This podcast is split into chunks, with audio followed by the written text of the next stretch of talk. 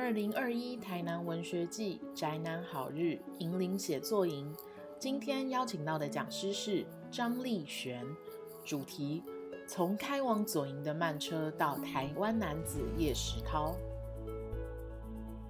大家好，我是张立璇，今天要来跟大家聊聊叶石涛的故事，有叶石涛本人的故事，也有他写的故事。今天想跟大家谈的主题是。从开往左营的慢车到台湾男子叶石涛，开往左营的慢车来自一本书，台湾男子叶石涛则是一部纪录片的片名，导演是许慧玲，演武许，花卉的卉，树林的林。我们先谈前面这个部分，为什么是开往左营的慢车？呃，这台车呢，又是从哪里开的呢？这班开往左营的慢车是从台南出发的。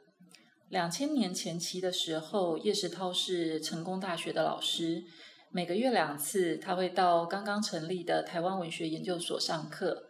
台南火车站的后站就是成功大学，所以开往左营的慢车是叶石涛下课后的视角。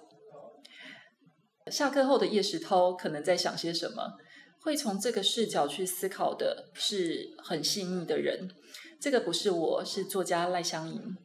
我很喜欢赖香盈在《天亮之前的恋爱》这本书里写叶石涛的一段话，我来念一下这一段哦。当初的红颜少年，如今已经从十八攀过了八十，娃娃脸依旧，变的是人生境遇。从世家阿霞到阳春教师，从家族浩繁到人丁稀落，从纤细敏感转成了滑稽心酸。漫长的人生，说不尽的故事。他说的不能只是他一个人的事，还得是更多人的事。说完之后，他总是去搭那班回左营的慢车。曾经孕育他的时代已经退得很远很远，他最后挤上的文学列车也越见凋零，空空荡荡。他被留下来做一个时代的诠释者，看似独享了特权，实在也是极端孤独的。这是二零一九年出版的书，我看到这一段的时候蛮震撼的，因为我从来没这样想过。两千零五年、零六年的那个时候，我在成大台文所读硕士班，那时候修过叶石涛的两门课，上学期是新旧作家的评论，下学期是台湾作家评论。我印象最深刻的是这个老爷爷很可爱，很有他的坚持。譬如讲课提到时间，他讲的是西元年，而且很坚持要全部完整的念完。譬如说，他会讲我在一千九百四十二年的时候见到西川满，一千九百四十二年，感觉他花了很大的力气要念完这个很长的句子。那时候我们都会很想帮他接话，说讲一九四二就可以了。不过，当时候我并没有意识到叶石涛老师已经八十岁了，甚至没有真正懂得他为什么开这两门课，为什么是这两门课。所以，刚刚赖香盈写的这一段，我又特别喜欢这一句：“漫长的人生，说不尽的故事。”他说的不能只是他一个人的事，还得是更多人的事。那两门课其实大方向是一样的，都是作家评论。叶石涛谈日本时代的台湾人作家。像是张文环、吕赫洛，他也谈在台湾的日本人作家，例如刚刚提到的西川满，还有写陈夫人的庄司总一。为什么要一直说别人的故事呢？赖香盈在这篇文章里面有另外一句话是这样讲的：叶石涛是为了他失语的文学前辈，为无人闻问的同代作者，失语就是失去语言。叶石涛是一九二五年出生的人，一九四五年战争结束的时候，他二十岁，已经用日文发表过四篇小说。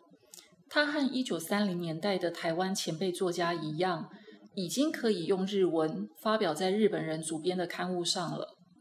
二十岁的他青春正盛，潜力无穷，但是进入中华民国的隔一年，一九四六年的光复节，行政长官公署宣布。台湾省的所有报纸杂志取消日文版，日语文学没有可以发表的地方了。和叶石涛同样在一九二五年出生的，还有钟兆政、郑焕、张彦勋。一九二五年是乙丑年，所以他们四个曾经被吴浊流开玩笑说是台湾文艺的四丑将。这四丑将都是跨越语言的一代，一辈子有两种国语，日文和中文。跨越语言的一代这句话是林亨泰说的。林亨泰早一年是一九二四年出生的。跨越语言的一代就是讲这些一九二零年代前后出生的作家，他们接受过完整的日文教育，可以用日文写作。战后遇到中文，再重新来过。但比他们再早一点出生的作家，不是所有人都跨越过来。譬如张文环，一九零九年出生，二二八事件的时候，他其实还不到四十岁。但一来因为语言转换的问题，二来因为政治的关系，从此几乎不再写作了。这也是为什么赖香吟说叶石涛在课堂上说的不能只是一个人的事，还要说别人的事，为的就是像这样失语的前辈。帮前一代的人把故事继续说下去，但叶石涛自己是怎么跨越语言的？日本时代的中学生一个礼拜有一个小时的汉文课，他们读日本文学，也读中国文学。所以战争结束之后，叶石涛在旧书摊买到了《康熙字典》还有《红楼梦》，他就把这些书和日本岩坡文库版本的《红楼梦》对照着看，一边读中文，一边读日文，从头到尾。把一百二十回抄一遍，一边写一边念，听起来很认真、很厉害的样子。但是成大的林瑞明老师非常怀疑这件事。他说可以抄完一回就非常了不起了，怎么可能抄到八十回或是一百二十回？林瑞明老师是非常有历史学精神的，他曾经还问过叶石涛有没有留下来任何的原稿。这件事情我们现在也不知道真相是怎么样了。不过，如果要帮叶石涛讲话的话，有一个可能，就是他在一九五一年被捕入狱之后，很多东西其实都没有留下来。叶石涛被判刑的依据是《减速匪谍条例》的第九条，知情不报。叶石涛会被抓，其实只是因为一九四六年的时候买了几本书。关于买书这件事情，要说一下，买书这件事情其实和日本时代的教养很有关系。叶石涛这个日语世代的年轻人，他们在中学的五年，透过日文的阅读非常的广泛。同学们不是每个人以后都想当作家，但他们起码都是读过《战争与和平》《罪与罚》这一类的书。没有读过的人，在当时候会是被同才耻笑，甚至大家会觉得你是异类，跟今天的感觉非常的不一样哦。那这种读书经验的描述，其实在钟兆正的文章回忆录里面也都会看到。所以战后叶石涛这一代的年轻人，就是还保持着这样的阅读习惯，对于知识的更新是有一定的渴望的，所以都会去呃到书店固定去看看有没有什么样新出版的书。那另外还有一点就是，他们为了学中文，除了先前说的叶石涛买了《康熙字典》跟《红楼梦》之外，他也买了孙中山的《三民主义》，还有毛泽东的《新民主主义》。我们今天听到毛泽东的名字，就会知道问题大了。但是当时候的叶石涛以为新民主主义是三民主义的解说，加上左派的刊物为了推广普及，文字是非常大白话的。那它其实是呃语言学习非常好的入门书。那么叶石涛因此就卷入了五零年代的台湾的白色恐怖。这一段可以在叶石涛的两本书里面看到，一本是《台湾男子简阿桃》，简单的简，淘气的淘。这是一本很自传性的小说，简阿桃几乎就是叶石涛的化身，有一点像龙应宗很喜欢在小说里面写一个主人翁叫做杜南远，杜甫的杜，南方的南，远方的远。很多时候，小说里面的杜南院其实就是龙应宗。那叶石涛在解严后的很多小说里面，主角都叫做简阿桃。台湾男子简阿桃是短篇小说集，它有两个版本，呃，分别是一九九零年前卫出版社跟一九九六年草根出版社这两个版本。这两个版本收录的小说有几篇不太一样。简单来讲，前卫版的焦点是简阿桃。故事的时间包含日本时代，草根版的重点是二二八跟五零年代的白色恐怖，所以收录的第一篇小说是写二二八事件的夜袭，就是夜晚突袭的夜袭，然后结束在简阿桃被释放之后的约谈。好，约谈是最后一篇小说的篇名哦。那书名《台湾男子简阿桃》。呃，跟短篇小说这样子的一个排列，都是呃这个前卫出版社社长林文清的创意哦，就是把短篇小说集的这样的一个选集，变成了很像是一个长篇小说的题材。那一九九六年草根版的台湾男子简阿桃，他的封面设计也非常有意思，他用的是画家郑世凡的画。郑世凡在一九四九年的时候有一幅油画，叫做《三等车内》。这幅画画的是一九四五年日本天皇投降的时候，火车车厢里面的风景。火车车厢里面，这个三等车车厢里面有乘客，呃，在卖粽子，哦，是一个卖吉亚冰的小孩，然后也有传统的农村妇人，然后也有这个戴着太阳眼镜的非常时髦的女性。那就是这个是终站的时刻，这个时间点是终点，也是起点。然后火车继续往前进。好，这个是台湾男子简阿涛的呃这本小说的封面哦。那叶石涛写五零年代回忆的还有另外一本书，叫做《一个台湾老朽作家的五零年代》，讲自己是老朽作家。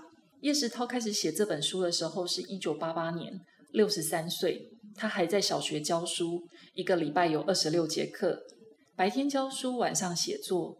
叶石涛这样生活了四十年，一个台湾老朽作家的五零年代这本书已经绝版很久了。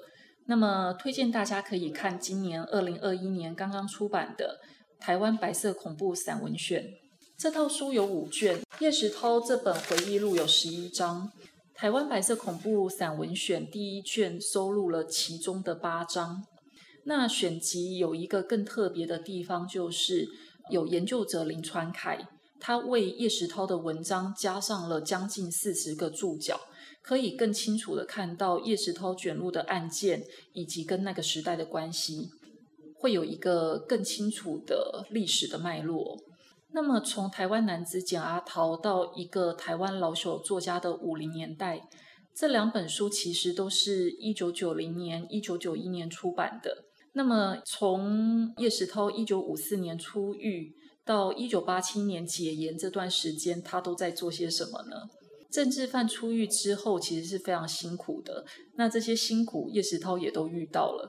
他从日本时代的府城公子哥，变成政治犯贫户，到派出所定期报告的时候，他总是写三餐难以温饱，饥寒交迫。所以他错过了钟兆镇在一九五七年联络本省作家的《文友通讯》这份刊物。然后，钟兆正在一九六五年主编的十本本省级作家作品选集也没有叶石涛。叶石涛跟钟兆正认识是在一九六五年的年底，因为吴浊流创办的《台湾文艺杂志》这份刊物，他们开始通信当笔友。然后，大概是一九七零年的时候，在第一届吴浊流文学奖评审会议上面，他们两个第一次见面了。那一年，他们四十五岁。已经被称为中老和叶老，北中南叶的通信维持了很长一段时间。明明两个人白天都是小学老师，一个在桃园的龙潭国校，一个在高雄桥头的甲维国校，两个人都是晚上写作，都很忙，但还是要写信，而且他们通信用的是日文。曾经是政治犯的叶老是这样说的：为了躲避白色恐怖时代特务的私信检查。信都是用日文所写，这有多少效果，我俩并不清楚。但如果能为难偷越特务的检查，那也有一种阿 Q 式的快感。钟兆正为什么跟叶石涛可以这么好？钟老师说，或许有一部分是日语造成的。不论交谈也好，通信也好，日语使我们更能吐露内心任何一个角落里任何一种隐微的心。与感受，北中南叶这两位好朋友后来一起做了很多的事情哦。譬如一九七九年美丽岛事件的这一年，他们一起主编远景出版社的《光复前台湾作家全集》。日本时代他们的前辈小说家过世的、失语的，在这八本小说选集里面一起重新被看见了。这段时间，叶石涛在高雄左营的家，特别是叶老在二楼的书房，就很像是杨奎在台中的东海花园，陆续有很多人去朝圣。这也是为什么在台南的叶石涛文学纪念馆会有二楼书房的设计。不过，今天文学纪念馆的二楼书房非常的宽敞明亮，实际上叶老的书房空间是非常狭小的，所以据说，呃，来找他的大家后来都再被带去彭瑞金老师的家。那九零年代之后呢，他们去另外一个地方，叫做戏前园咖啡厅。戏前缘就是联系前世情缘的戏前缘三个字哦。许慧玲导演在纪录片《台湾男子叶石涛》这个纪录片里面，还特别去访问了老板娘。大家来朝圣的不只是叶石涛，更多的是台湾以及台湾文学的过去。最后，我想再用赖香吟的话来看这位台湾男子叶石涛。赖香吟是这样写的：如果不是因为知匪不报，下狱三年。他不会再度停笔，这一停就是十四年。语言青黄不接，政治黑影跟随着他，倍尝寂寞刻苦生活。如果不是寂寞刻苦，测验不出他对文学的钟情。六零年代后期，他以中文重新出发，有小说，有评论。这次评的不是外国文学，而是为他失语的文学前辈，为无人闻问的同代作者。他开篇便提了说法：台湾的乡土文学。如果不是后来掀起了乡土文学论战，他或许不必形同使徒，继续建构台湾文学史纲。如果不是台湾文学史纲完成，他便不能自由自在回到写小说的自己，回顾红颜少年走过的一生。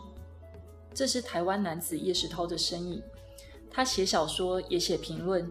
想要兼顾艺术与现实，一边追忆似水年华，一边批判建构台湾文学史，一边是自己想写的，一边是觉得自己应该要写的。这些是已经远行的叶石涛留下来的，也是我们可以继续思考的问题。